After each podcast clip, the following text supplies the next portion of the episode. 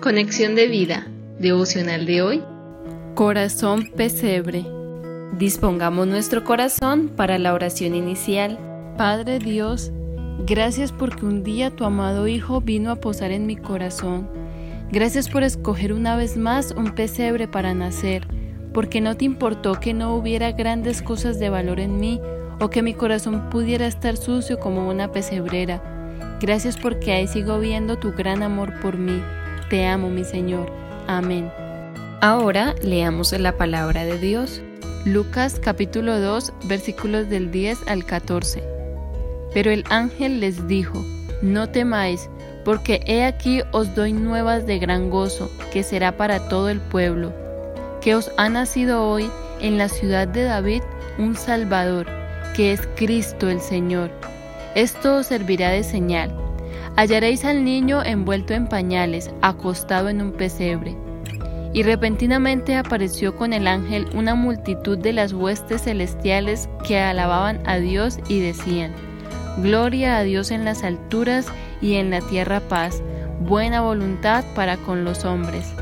La reflexión de hoy nos dice, el Mesías prometido vino a este mundo y nació de una virgen en un pesebre el Salvador de la humanidad tuvo que llegar a ese lugar, pues al sus padres buscar posada no la encontraron, como lo relata Lucas 2.7. Y dio a luz a su hijo primogénito y lo envolvió en pañales, y lo acostó en un pesebre porque no había lugar para ellos en el mesón. Aquel pesebre, lugar de las posadas donde colocaban los animales de los viajeros para alimentarlos, fue el escogido por Dios para que su hijo naciera. Ese sitio, tal vez sucio, oscuro, sin valor, fue en el que María tomó por primera vez en sus brazos al Redentor para envolverlo en pañales.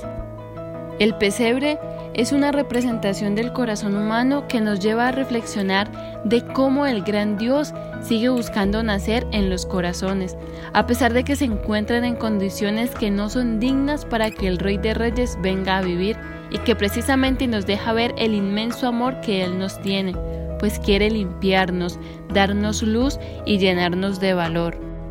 Lucas 2, 10 al 11 dice que un ángel fue el que anunció a los pastores aquella buena noticia del nacimiento del Salvador.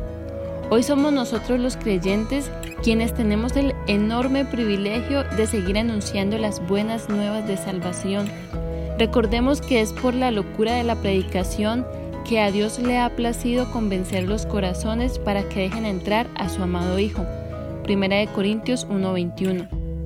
Cada vez que compartamos el Evangelio, estemos seguros que Cristo, al igual que vino a aquel pesebre, estará dispuesto a entrar también al corazón pesebre de todo aquel que por fe lo quiera recibir. Entonces los cielos volverán a decir, Gloria a Dios en las alturas y en la tierra paz, buena voluntad para con los hombres. Visítanos en www.conexiondevida.org Descarga nuestras aplicaciones móviles y síguenos en nuestras redes sociales